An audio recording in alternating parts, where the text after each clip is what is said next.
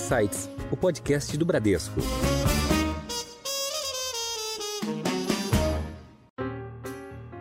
Sim, os agentes, quando precificam essas operações, já estão falando ali de uma taxa de inflação no curto prazo ao redor de 4. Se você pegar as projeções, já estão ao redor de 4. Aí você olha para a parte mais longa da curva de juros, você está falando aí de uma inflação de 5, de 5,5. Você fala, mas por que 5, 5,5 se a meta do governo é 3 lá para frente?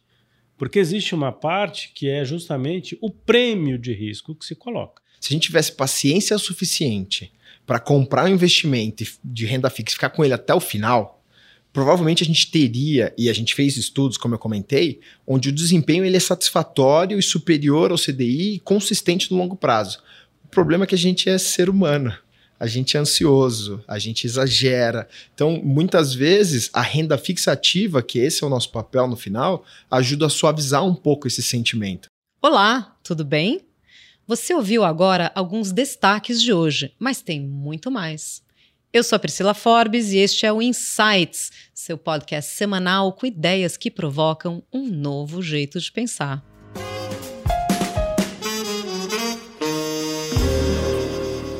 Mercado financeiro, através da pesquisa Focus do Banco Central, tem apostado em quedas sucessivas da taxa Selic, a nossa taxa básica de juros, chegando até 11,75 para o final deste ano e até 9,25 ao final do ano que vem. E como fica o investimento em renda fixa neste ambiente? Quer saber as respostas para tudo isso? Então acompanhe a nossa conversa de agora com André Caetano, head de renda fixa da Bradesco Asset. André, bem-vindo mais uma vez ao Insights. Oi, Pri, tudo bem? Um prazer estar aqui com você mais uma vez. Quem também está conosco para essa conversa é o Rafael Ribeiro, Portfolio Specialist da Bradesco Asset. Rafa, obrigada pela sua participação aqui no Insights. Obrigado pelo convite, é muito bom estar aqui. Bom, eu queria começar aqui com o André, e André, eu queria te pedir para você fazer um balanço do ano de 2023, especificamente para os investimentos em renda fixa, né? Como é que foi a evolução é, desses ativos ao longo do ano e um pouco da perspectiva agora para o ano que vem. Bom, Pri, é, a resposta para essa pergunta do, do desempenho em 2023, na verdade, começa um pouco em 2022. Né? Em 2022, em setembro de 2022, o Banco Central do Brasil é, parou a sua subida de juros, que veio ali de 2% né, no, na época da pandemia, veio até 13,75%. Né? E naquele momento ele optou por manter a taxa de juros, acabou mantendo por bastante tempo, e agora, em agosto desse ano, ele iniciou o ciclo de queda de juros. Né? Então, a gente ficou ali no início de 2023 com aquela ansiedade de quando seria e como seria esse início de queda de juros, quando o Banco Central seria capaz de fazer isso, né? Então a gente veio ali de um, de um momento onde ele estava de fato conseguindo ali domar a inflação, vamos assim dizer, e a gente eu acho que ali do, dos alunos, vamos dizer, fomos um dos melhores da, da, classe, né? O Banco Central Brasileiro agiu antes, conseguiu é, atuar sobre a inflação de uma maneira rápida, antes de muitos outros países, e por isso a gente foi um dos primeiros países a começar a queda de juros. Então, esse início da queda ali a, e a expectativa da queda foi muito importante para o desempenho do, do, dos ativos de renda fixa ao longo de 2023. Especialmente ali até, vamos assim dizer, agosto, setembro, a gente veio com o mercado fazendo essa precificação do início da queda e por isso vários dos índices de renda fixa vinham performando muito bem. Quando eu digo performando bem, o que eu digo? Performando melhor que o CDI. Né? Então uhum. a gente tem ali o CDI, que é a nossa. Que acaba sendo a, nossa régua meio a, que para quase todos os investimentos. A né? nossa referência, e aí todos os ativos, sejam eles em inflação ou, ou, ou ativos pré-fixados, vinham performando é, melhor até que o CDI. Depois dessa, desse nosso início, então, aí o, o, o mercado começa ali a entender qual vai ser a magnitude do, do, corte de juros, né? E nesse embalo, o mercado chegou a precificar, você falou aí sobre 9,75, 9,25, que é a, é a projeção do Fox, a nossa, a nossa economia aqui acha que chega em 9,5. A gente tem toda sorte de, de, de, de projeções aí para o final de 2023, mas o importante entender é que neste período ali, antes mesmo de começar a cair os juros, a gente viu o mercado embalar bastante, chegar próximo de 9%, e no melhor momento de, do mercado esse ano chegou a precificar até abaixo de 9%, algo em torno de 8,70%, para você ter ideia. Então, quando, assim, quando você fala isso, você está falando da, da expectativa de juro futuro, né? Exato. Daquela curva que você está vendo ali nos prazos mais à frente, pagando um, um juro pré-fixado em torno desses, Exato. desses 9,25. é, é uma né? curva de juros, né? São vários instrumentos pré-fixados, como você disse, Uhum. que projetava um- um- um- uma Selic, um CDI chegando ali no final de 2025 até 8,70. Então, o desenho dessa curva nos diz qual a expectativa do mercado, tanto para magnitude né, do ciclo total de costes, quanto o ritmo também, né? Exato. Quando eu olho 2023 e olho até hoje, né, aqui no momento que a gente conversa, os ativos de renda fixa todos performaram muito bem ao longo do ano, a maioria deles performando inclusive acima do CDI. Um estresse na curva de juros americana estressa a nossa curva de juros também, né? Estressa os nossos ativos também. Sim, sim. E- Eu particularmente acho que assim, tem uma parte importante que é um ruído de curto prazo, ou seja, Uhum. Óbvio que o, título americano, a curva americana, ela determina o preço de muitos ativos de risco e impacta, vamos assim dizer, a precificação desses ativos ao redor do mundo, né? Mas eu acredito que, de fato, o que vai mais contar para a nossa renda fixa aqui, aí falando um pouquinho já de 2000 2024 para você, é qual vai ser a nossa capacidade aqui, né, do, do Banco Central brasileiro de continuar persistir nesse movimento de quedas, como você falou, a gente tem aí é, um mercado precificando 9,25, o, o próprio Banco Central, na sua última comunicação, falou de próximas reuniões, então pelo Uhum. menos duas, ainda a passos de 50, né?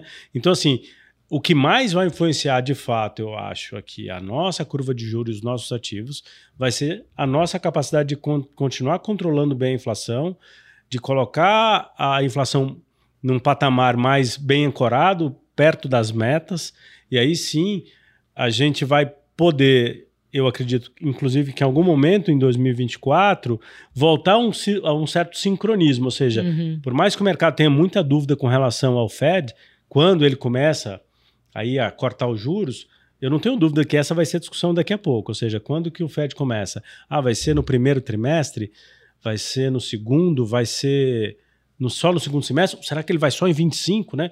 A gente já tem a curva precificando alguma coisa bem antes disso. Então, quando e se isso começar a fazer parte do nosso da nossa discussão, da discussão do mercado, e não essa preocupação, será que ele para na próxima ou ele vai dar mais um golinho, né? Eu acho que quando isso acontecer, talvez aconteça um pouco do que aconteceu com a gente ali no nosso primeiro semestre, né? Ou seja, o próximo movimento do Fed vai ser de queda. Aí, talvez a gente tenha algo muito bacana acontecendo também para os ativos de renda fixa e para os ativos de risco de uma maneira geral, que é um certo sincronismo, ou seja, a gente vai estar ali talvez no final do nosso do nosso ciclo de queda de juros, já num passo menor do que 50, mas com o Federal Reserve começando a, a implementar o seu ciclo de queda. Então, talvez o, o vento principal que é o nosso, que é a nossa Selic, é a nossa capacidade de seguir aí e combater a nossa inflação e colocar os nossos juros para baixo, tenham é, tem aí um, um vento favorável vindo de fora, o mesmo vento que atrapalhou um pouco agora, né? Mas o vento favorável vindo de fora para impulsionar ainda mais. E aí, detalhe, né? Você olha para a curva é, preços de mercado, a gente não vê nada de queda de juros a partir de 2025, mas muitos, muitas casas, inclusive o Boletim Focus, fala em uma continuidade de quedas em 2025, ou seja, Ou seja, a taxa ficaria abaixo desses 9,25. abaixo até do 9, né? Eu acho que Uhum. o Boletim Foco chega a 8,75. A casa aqui a gente tem uma perspectiva de que possa chegar a 8,5, por exemplo. Uhum. Então, assim, eu acredito nessa, nesse sincronismo no futuro que pode muito nos ajudar a continuar tendo aí um bom momento para a renda fixa. Então, já respondendo a sua pergunta, eu acho que sim, o momento para a renda fixa é extremamente positivo por conta da nossa, eh, do nosso momento de queda de juros, do nosso ciclo monetário, que em algum momento, inclusive, vai ter um certo benefício vindo eh, dos países lá de fora, em especial os Estados Unidos, de repente também começando o seu ciclo de queda de juros, e aí a gente talvez tenha um ano de, de 2024 bastante positivo para a inflação, para a inflação ao redor do mundo e para os ativos de renda fixa de uma maneira geral. Perfeito, André. Agora, né, com todo esse pano de fundo, esse cenário macroeconômico que você pintou, eu queria trazer um pouco um pouco mais para o dia a dia né, do, do nosso ouvinte que investe, talvez, em alguns fundos de renda fixa ou em ativos diretos de, de renda fixa, e a gente utiliza o CDI como a régua né, para medir a rentabilidade desses, é, desses investimentos. Mas a gente sabe, né, Rafa, que a renda fixa a gente pode é, dividir ela aqui em algumas categorias, né? O, o, o, que a gente compara diretamente com CDI são aqueles investimentos pós-fixados, né? Que vão andar em linha com o CDI. A gente sabe que o CDI anda em linha com a Selic, né? Que é a taxa básica de juros. Mas a gente tem também os, os investimentos pré-fixados e os investimentos atrelados à inflação. E aí talvez o índice que seja mais conhecido aqui seja o IPCA, né? Então, um título que pague IPCA mais uh, alguma taxa fixa ali. Então, fazendo a comparação né, entre toda essa família de produtos de renda fixa, quais performaram melhor? E queria que você fizesse também essa comparação entre esses diferentes é, índices. Perfeito. Bom, Pri, o que, que é importante a gente ter em mente? Que toda essa alta de juros que a gente passou nesses últimos anos, ou nesse último ano, basicamente, onde a gente olha aí 12 meses, 16 meses para trás, a gente teve uma reprecificação dos ativos. Então, acho que vale a gente tirar essa primeira parte que o André colocou muito bem, que é, com isso, a remuneração do CDI, que é uma taxa nominal, é o que vai ali é, impactar o investimento de quem está comprando um ativo atrelado a CDI diretamente, que a gente está falando basicamente de um, de um ativo bancário ou um CDB. CDB, por exemplo. Um ativo né? do governo, que seria uma, uma LFT pagando Selic. Uhum. Esse investidor experimentou algo que faz muito tempo que ele não vê, que é aquele tão famoso e desejado 1% ao mês. Então, ele saiu de um momento onde a gente estava passando, puxa, por catástrofes. Se pensar ali, a gente passou por, pela pandemia, passou por uma guerra, a gente entrou em outra agora, mas uhum. se você pa parar a pensar nos momentos que a gente viveu, os ativos também sofreram. Os ativos têm reprecificação de mercado ali dia a dia, também sofreram. E o investidor, de repente, começou a olhar o portfólio e passou a ter ali uma rentabilidade no ativo de considerado de baixo risco, de acima de 1% ao mês, que é algo que sempre foi ali desejado. Então, quando a gente começa a pensar um pouco como é que foi a história desse investidor, parte dos investimentos dele, até pensando num portfólio como um todo, ele começou a migrar para onde ele tinha ali um pouquinho mais de, de certeza no resultado. Uhum. Uma expectativa com relação ao retorno.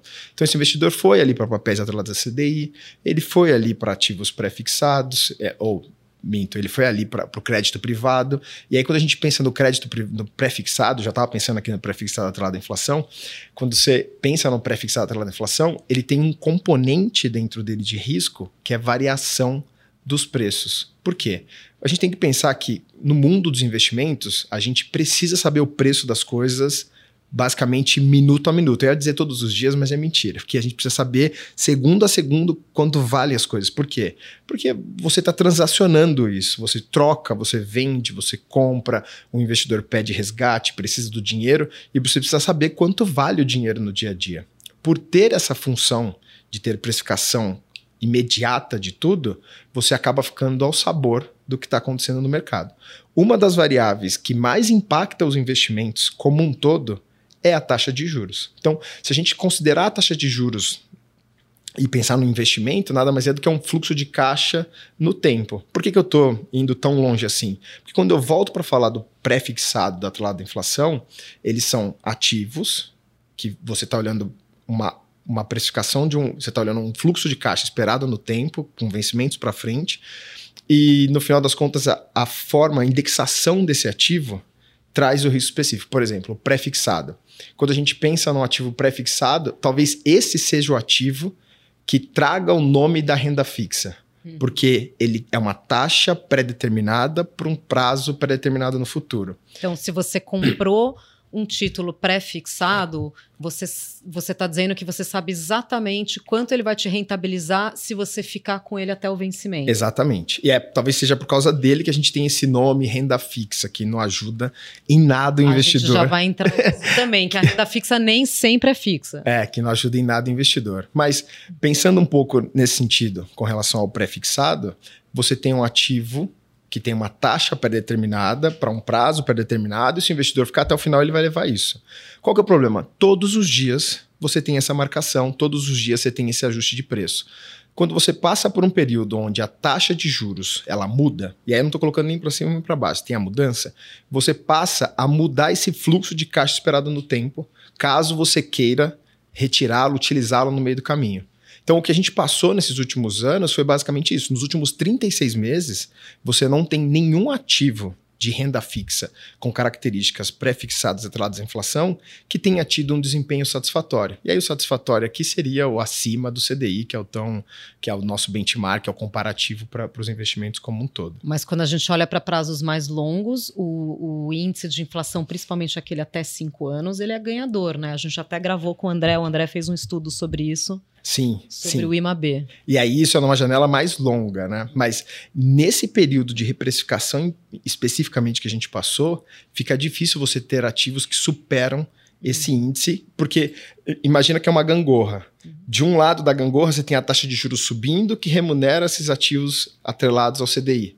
Do outro lado da gangorra estão os ativos que dependem dessa taxa para ser reprecificados. Então, o valor esperado desse dinheiro no futuro com uma taxa maior, hoje ele, ele passa é a ser menor. menor. Então, você acaba tendo uma reprecificação negativa. Então, o CDI ele passou a ser algo muito atrativo, que também foi associado ali a um crédito privado. Por quê? Se a gente até sendo até mais específico aqui, você tem dois emissores de dívida no mercado, porque a renda fixa nada mais é do que uma dívida, se a gente puder simplificar uhum. o máximo possível.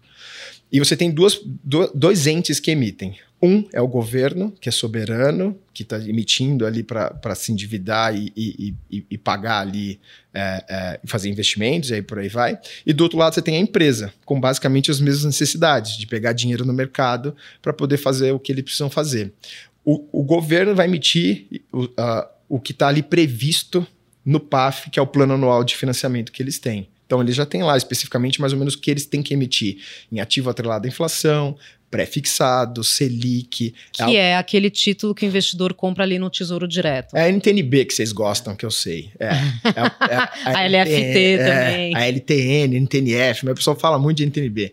Mas no final é isso. São os ativos que eles emitem, que tem pré-fixado, tem uma taxa predeterminada até o vencimento, e o outro lado da inflação, a NTNB, que tem uma taxa de juros real mais a inflação ali uhum. esperada. Então, esses ativos, por ter essa, essa, esse componente, eu diria que pré-fixado, que é a taxa real ou pré-fixado especificamente, no tempo ele acaba sendo marcado, acaba sofrendo essa oscilação da variação da taxa de juros. E isso vale para todos os ativos. Se a gente considerar aqui, a gente até sair da seara de renda fixa e falar de bolsa, todos os ativos têm um componente, uma parcela que está vinculada à taxa de juros. A gente está aqui para falar de algo que parece um pouco mais óbvio, que é o impacto dessa variação de taxa de juros na renda fixa. Que, se a gente olhar para esse ano, e o André já deixou aqui uma dica para vocês. Se vocês olharem o desempenho dos ativos pré-fixados, ali dentro da, dos índices da Ambima. A Ambima é a associação de mercado e eles têm ali benchmarks comparativos para cada classe, cada tipo de ativo. E quando a gente olha o pré-fixado, que é o IRFM, que é um índice de referência ali dos papéis pré-fixados, que é toda a dívida pública federal emitida em papéis pré-fixados, vocês vão ver que o desempenho já é acima do CDI no ano. Então, esse investidor já se beneficia desse movimento de política monetária que o Banco Central tem feito e do sentimento com relação ao que vai ser esse movimento para frente. Porque a gente aqui vive muito de expectativa, porque o que está acontecendo hoje provavelmente é o cenário de alguém há seis meses atrás. Então, se a gente ficar muito preso no hoje, a gente acaba deixando oportunidades importantes na mesa. Então, o que a gente tenta sempre discutir e o que a gente mais bate na tecla é: legal, o curto prazo aqui está fazendo preço, o André colocou aqui volatilidade altíssima e, e risco altíssimo vindo do exterior por causa de aumento de taxa de juros, perspectiva lá fora, a curva de juros subindo como um todo. Mas se a gente ficar preso no que está acontecendo no curto prazo, a gente deixa oportunidades valiosas na mesa. Então a gente tem que sempre tentar vislumbrar o que tem para depois da nuvem, o que tem para depois ali da, da, da, da, da serração. Legal.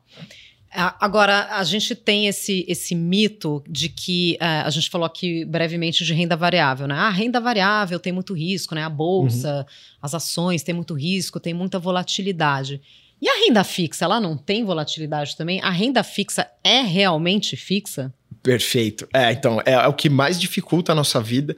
Como eu tô basicamente na renda fixa, eu fico com, com o André na renda fixa nos portfólios de gestão ativa e também fico ali com, com a parte de crédito privado com a Ana Rodella.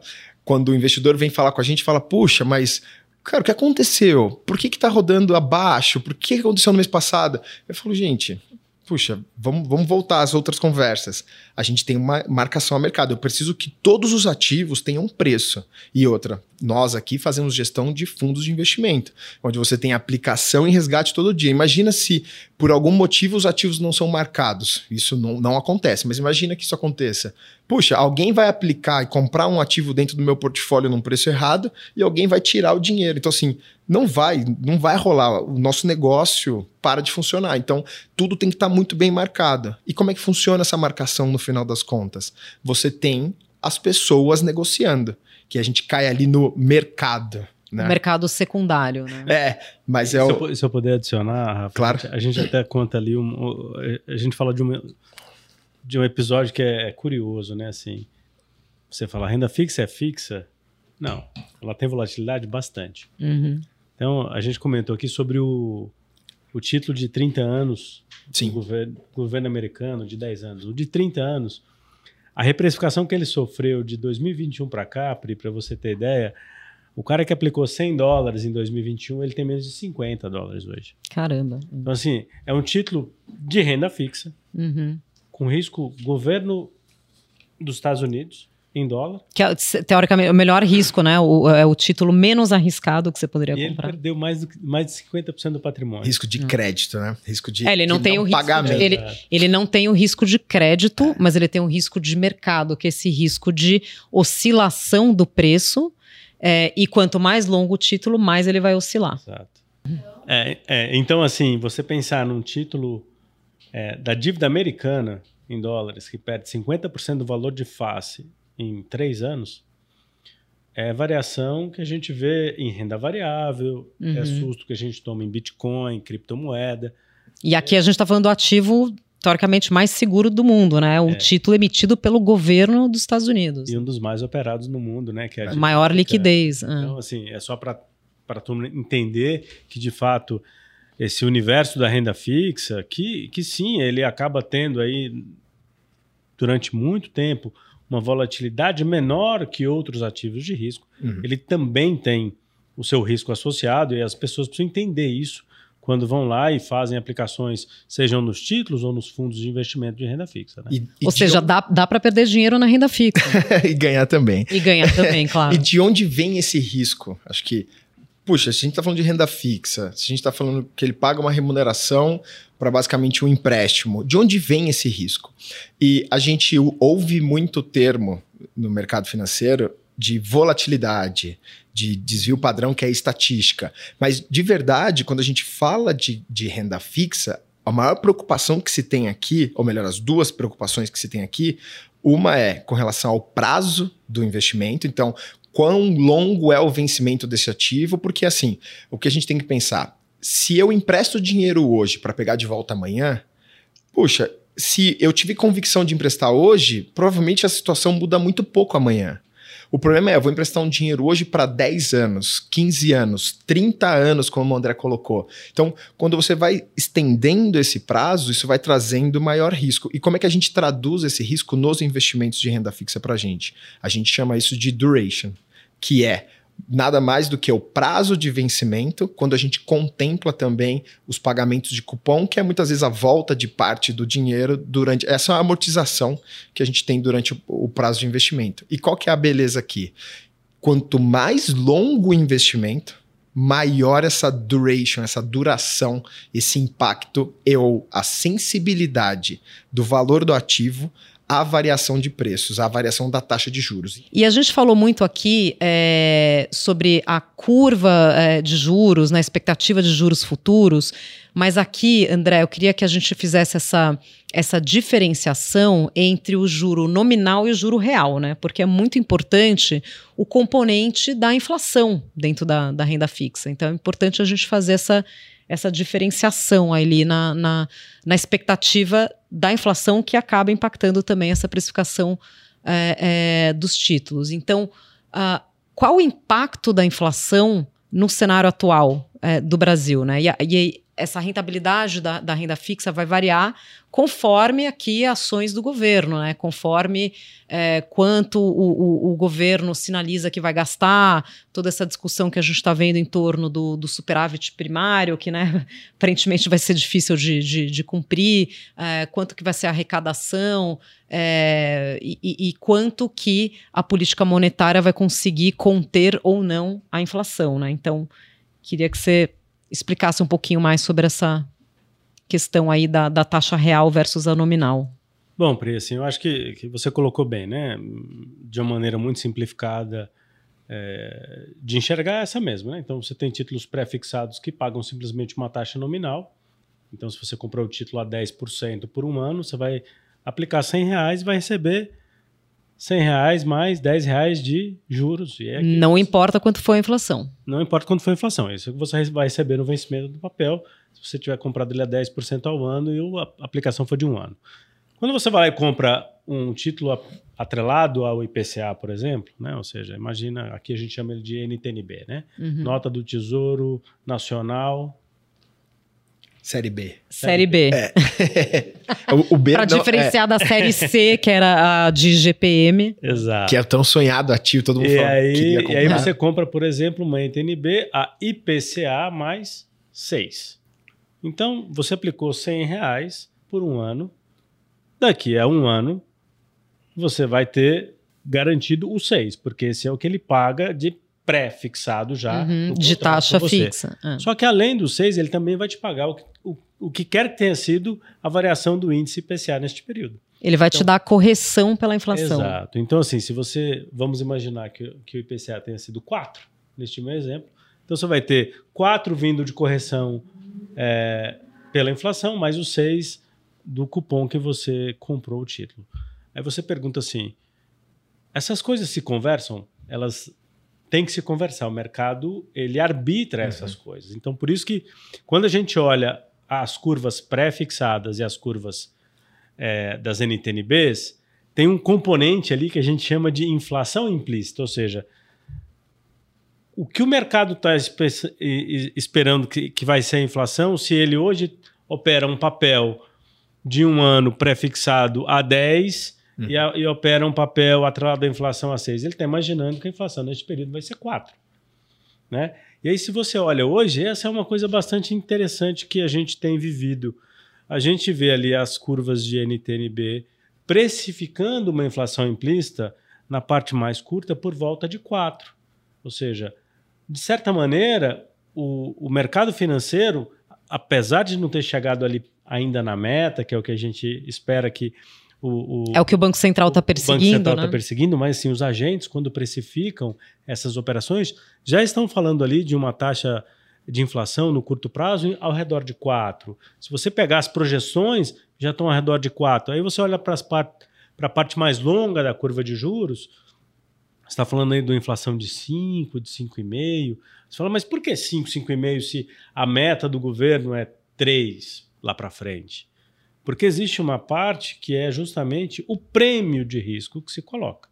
Ou seja, quando eu vou lá precificar, imagina que eu sou o agente que compra esse título, se eu for lá e colocar exatamente o que está dando a conta da minha é, meu título pré-fixado, que eu sei exatamente o que vou receber, e eu colocar na conta aquilo que é a inflação esperada, André, não vai chegar, né? É, pois é, justamente porque o mercado coloca um prêmio de inflação de longo prazo, ou seja, existe não uma crença de que isso vai acontecer, mas o mercado pede esse prêmio. E é normal, é aqui, é, é aqui é assim. Ele tem que ser remunerado por esse risco. Ele tem que ser remunerado pelo risco, exatamente. Aí, só voltar um pouco e falar de Estados Unidos, porque é uma coisa que a gente. Boa. Vocês falaram ali, devagaram sobre o mundo do crédito, mas existe o crédito soberano e ele também impacta o preço dos ativos. Então, o que está acontecendo hoje nos Estados Unidos, que é uma discussão nova? A gente fala do fiscal dos Estados Unidos. Então, todos os países do mundo, é, durante a pandemia, tiveram expansão fiscal para poder é, não deixar a economia colapsar e tudo mais. Né? A gente não precisa entrar no mérito disso aqui agora.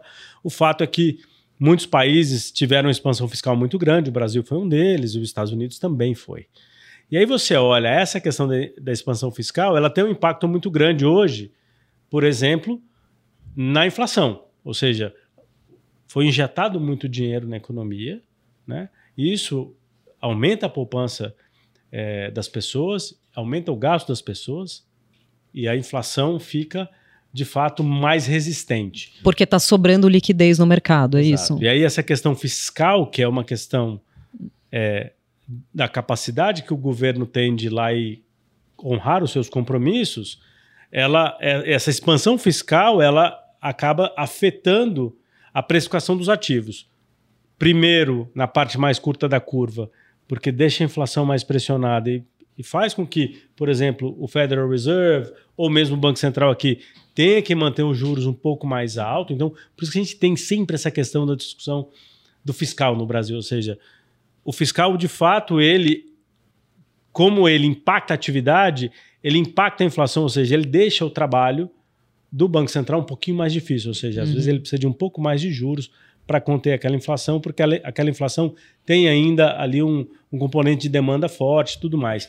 Além dessa questão que impacta o curto prazo e fez toda essa reprecificação, fez aqui no Brasil, está fazendo lá fora, também existe uma outra questão que é, a partir do momento que esses governos têm um aumento da sua dívida, isso aconteceu com os Estados Unidos, aconteceu com o Brasil, né? É um risco que a gente tem, ou seja, de O, refinanciamento o governo se endividou demais, se é endividou isso? mais do que. É. Né? Então houve uma expansão fiscal, ou seja, um aumento da necessidade de rolar a sua dívida. E aí o que, que aconteceu com o que se chama de term premium, ou risco de longo prazo, risco de. O Prêmio de prêmio, risco. o prêmio de risco. O que aconteceu no prêmio de risco dos Estados Unidos? Uhum. Subiu. E aí você vê, e foi um movimento que aconteceu nas taxas de 10 e 30 anos. Ou seja, a gente viu ali, tem um componente óbvio de política monetária, mas tem um componente de, de prêmio de risco muito grande. Este prêmio de risco a gente também precifica. Né, Pri? Então, tem todas essas questões que envolvem a precificação de qualquer título. Né? Então, você foi lá me perguntou inicialmente, acabei divagando e fugindo um pouco, mas é um tema que a gente está estudando tanto, né? essa questão do fiscal dos Estados Unidos que está impactando o preço dos ativos lá e impactam os nossos preços aqui.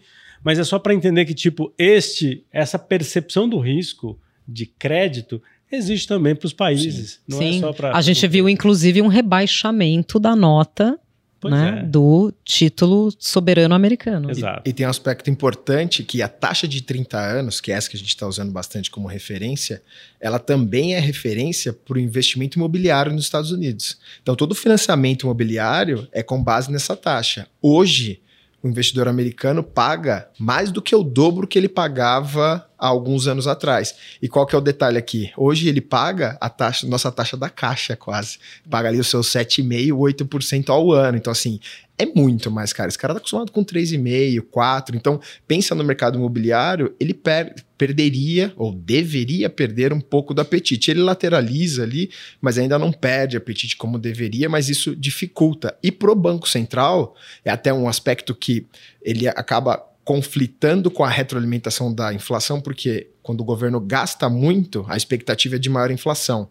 Só que isso impactou tanto a curva de juros longa que isso tem quase feito o trabalho de política monetária do Banco Central. Então, hoje, o Banco Central tem quase que um colchão onde ele fala: puxa, a taxa tão longa subiu tanto que isso pode promover um impacto na atividade. Porque causou uma contração do crédito. Exatamente. E talvez eu não precise continuar subindo, mas eu estou monitorando. E a gente fica acompanhando o discurso do, do Banco Central americano, do nosso também, na lupa. Ele fala, a gente fala, puxa, mas por que ele usou essa palavra e não usou essa? Por que ele está falando desse jeito? E a gente até vinha alguns dias atrás falando, puxa, Banco Central americano ele tá vindo um pouco mais leve. Ele tá duro na fala ainda, mas melhorou. Aí na semana passada ele já veio duro de novo. Você fala, oh meu Deus do céu, até quando isso? Pega leve, Powell. né? Exato. E a gente fica ao sabor disso. A gente fica ao sabor da, do, dos dados macroeconômicos, a gente fica ao sabor da fala dos presidentes do Banco Central, mas tem um sentimento. Acho que vale a pena a gente fazer essa primeira amarração, que é o primeiro sentimento é os dados macroeconômicos começam a corroborar com o nosso sentimento de estar mais otimista com relação ao posicionamento do portfólio. Então a gente passa a ter dados de inflação vindo um pouco melhores, dados de atividade vindo um pouco mais fracos. Então isso passa a indicar. Bom, a gente falou bastante aqui sobre cenário macroeconômico e agora como é que isso se traduz para carteiras de investimentos? Então, Rafa, qual que é a diferença para um investidor, uma investidora entre é, tomar as decisões de comprar ali títulos de renda fixa diretamente na, na conta, é, ou você delegar essa decisão de, de alocação para um gestor profissional através de um fundo de renda fixa, por exemplo? Perfeito. A renda fixa, por mais simples que seja o nome e de difícil interpretação, ela é um dos ativos mais difíceis de, serem, de ser geridos. Por quê? Porque você tem que juntar muita informação ao mesmo tempo. Juntar parte macroeconômica, que é o que está acontecendo no cenário local, política monetária, política, política fiscal, exterior. É só pegar uma parte das nossas falas aqui, você vai ver que tem muita coisa aqui que gera uma certa complexidade no acompanhamento e até mesmo nas projeções. Então, ter um portfólio de renda fixa completo faz com que você tenha a necessidade de acompanhar tudo isso. E quando você terceiriza, traz essa oportunidade para a gente, aqui no caso, o Bradesco Asset, de fazer essa gestão de portfólio, a gente acompanha essas, essas métricas e toma decisão no sentido de suavizar, navegar da melhor forma possível esses ambientes. Então, provavelmente, em algum ponto do passado, a gente tinha esses ativos que performaram muito bem e até mesmo mal, mas a gente tinha numa medida que o resultado final do portfólio foi satisfatório. Então, a gente precisa desse equilíbrio do portfólio entre ativos pré-fixados, atrelados à inflação, ou por que eu tenho pré, por que eu tenho atrelado à inflação, por que eu estou investindo em um ano e não em dez. Então, acho que é um, é um pouco disso a gestão ativa e essa é a grande diferença. E a gente fez um estudo, o André, a gente tem uma área dentro da Bradesco Asset que está sobre a gerência, do, sobre a responsabilidade do André, que é a área de, de Marketing Intelligence, que é a área de, de inteligência de mercado. E a gente fez um estudo que, no longo prazo, a renda fixa, que aqui no caso seria um portfólio pré-fixado até lá da inflação, gera resulta resultados consistentes sobre o CDI e ele bate o CDI a maior parte das vezes. O único detalhe é que a, a renda fixa ativa faz com que você tenha alcance resultados satisfatórios antes. Você não precisa ficar tanto tempo. Claro que o objetivo é sempre olhar o longo prazo, mas normalmente ele te ajuda a navegar para chegar lá de um jeito mais fácil. Perfeito. E agora, André, você como gestor muito experiente, com muitos anos ali de, de histórico, né, de gestão nos, nos fundos que você que você gere, conta um pouco como é que é esse processo de investimento, a decisão, a escolha pelo prazo, pelo indexador, pelo tipo de título. Tem muito essa questão de timing, né? Que é muito sensível, como o Rafa colocou, quando que você compra, quando que você vende. Como que é o teu processo de investimento? Bom, eu vou tentar falar de uma maneira bem, bem sucinta aqui, até porque a gente já conversou bastante, né? Mas tudo começa de, de uma análise como essa que a gente estava fazendo aqui no, no, no início do nosso bate-papo, ou seja, do cenário macroeconômico, né? De como é que está a inflação, como é que está a curva de juros, como é que a gente imagina que vai ser a condição da política monetária aqui, lá fora, como é que está o emprego, como é que está a atividade, como é que está o fiscal, ou seja, Nossa, é muita coisa. o nosso cenário macroeconômico. é. Esse cenário macro, macroeconômico é o nosso pano de fundo. A partir dele, a gente vai analisar dados de mercado, ver como é que os ativos estão é, precificados e a gente vai determinar quais são as nossas teses de investimento. Então, por exemplo, hoje, qual é a nossa tese de investimento é, mais importante, em períodos de manutenção de juros, precedido de queda de juros, ou seja, o, o que a gente está vendo agora. Exatamente gente, o momento que a gente está vivendo. Exatamente o que a gente está vendo agora. A gente teve uma, uma, manutenção durante um tempo, desde setembro do ano passado, como eu falei, depois a gente começou o início, o, no início da nossa queda de juros. Todas as vezes que isso aconteceu no Brasil nos últimos 20 anos, em todas as vezes, sem nenhuma exceção. Isso, a estatística não me deixa mentir os ativos de renda fixa performaram melhor que o CDI neste período, ou seja, desde o início da manutenção até o final do ciclo de queda de juros. Então, esta é a minha tese de investimento, ou seja, eu olho para isso e falo: é esse o cenário que eu continuo enxergando? Ou seja, eu, eu acredito que o Banco Central aqui vai continuar baixando juros, mesmo com esse barulho lá fora? Acredito. Então, a minha tese continua válida. A partir daí, eu vou analisar em detalhes todos os ativos que eu tenha disponíveis para poder operar e vou escolher aonde eu vou colocar. Então, em determinados momentos, a gente acha melhor estar na parte mais curta da curva, porque vai, por exemplo, ter o benefício desta queda de juros que está acontecendo agora. Se eu imaginasse que, por exemplo, o nosso Banco Central pudesse acelerar o passo, seria melhor ainda estar na parte mais curta da curva. Ou seja, a gente vai olhando dia a dia, 24 horas por dia, 7 dias por semana, tudo que está acontecendo e vai adequando o portfólio de investimento, seja em, em, em títulos pré-fixados, seja em títulos atrelados à inflação, de curto prazo, de longo prazo.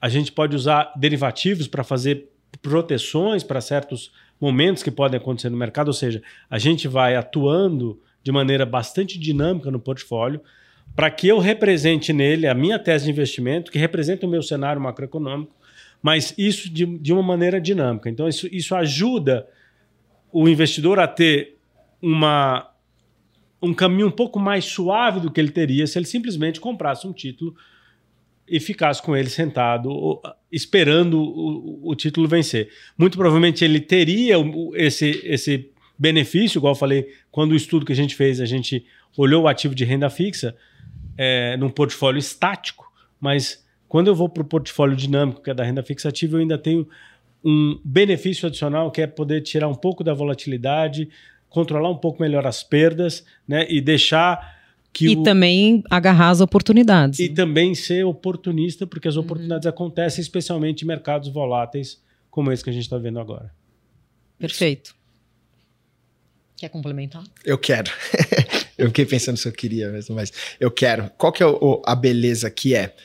se a gente tivesse, e agora eu me coloco na, na, cadeira de investidor, se a gente tivesse paciência suficiente para comprar um investimento de renda fixa e ficar com ele até o final, provavelmente a gente teria, e a gente fez estudos, como eu comentei, onde o desempenho ele é satisfatório e superior ao CDI e consistente no longo prazo.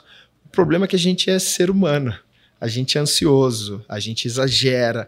Então, muitas vezes, a renda fixa ativa, que esse é o nosso papel no final, ajuda a suavizar um pouco esse sentimento. Porque a gente ajuda o investidor a chegar, muitas vezes, um pouco mais rápido no objetivo dele, mas também com um caminho que vai trepidar, vai balançar. O mercado de investimento, ele não é um mercado simples, mas a gente tenta suavizar um pouco mais para que a experiência seja melhor durante essa jornada.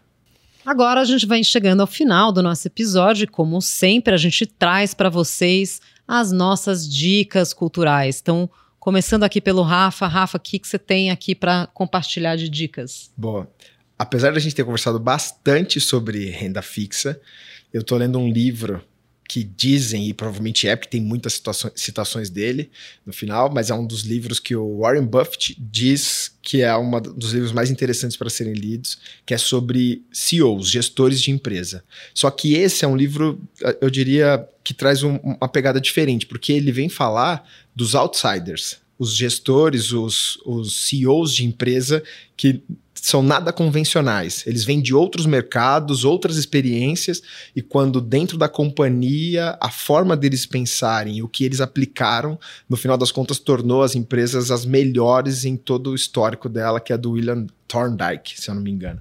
O nome, eu não sei se é a pronúncia é exatamente essa. Que são as empresas Mas, em que o Buffett investe, né? E ele é, tem um histórico sim. de investimento de grande sucesso, né? Ele é sim, é conhecido exatamente. como o oráculo de Omaha. É, exatamente. Então é bem legal o livro, porque é história, assim, não é só teoria de mercado, é história, o que eles fizeram, como fizeram. São então é exemplos bem... reais. Né? Exatamente. Né? Bacana.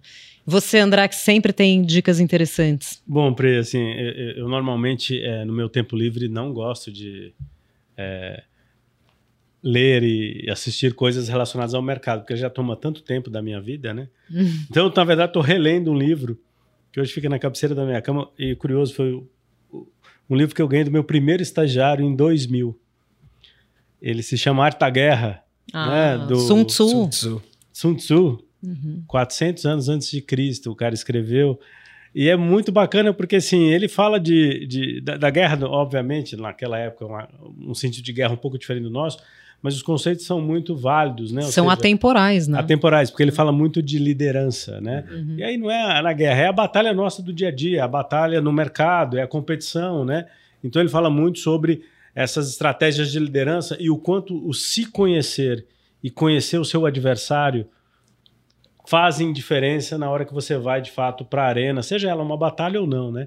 Então assim, eu gosto muito, acho uma leitura bacana, assim, um pouco pesada às vezes, porque de fato ele ele passa pelas questões militares, né? Mas mas eu acho um- uma leitura bastante interessante e, e, e como de fato esses conceitos são muitas vezes, como você falou, temporais, né? Ou seja, de se conhecer, conhecer o, o ambiente onde você está, o campo de batalha, com quem você vai batalhar. Quanto mais informação você tiver, maior a sua chance de dar certo. Isso não deixa de ser diferente porque a gente vive aqui, né? Quanto mais informação a Exatamente. gente tem para entrar na arena do mercado todos os dias, maior a chance da gente ter sucesso, né, Rafa? Sim. Mais ou menos essa é a ideia. E esse foi mais um episódio do Insights. E eu tive o prazer de conversar hoje com o André Caetano, head de renda fixa da Bradesco Asset. André, obrigada por mais uma participação no Insights. Obrigado, Priscila. Foi um prazer estar aqui com você mais uma vez. Eu conversei também com Rafael Ribeiro, Portfolio Specialist da Bradesco Asset. Rafa, obrigada. Obrigado, Pri. Espero que vocês tenham gostado. E vocês que nos acompanham já sabem, né? Que toda semana tem um episódio novo do seu Insights. Estamos nas principais plataformas de áudio e também no Instagram, no perfil podcast.insights. Siga a gente por lá, fique por dentro das gravações, bastidores e muito mais. E você pode também ativar o sininho da plataforma para ser avisado toda vez que subir um novo episódio. Até a próxima! Tchau!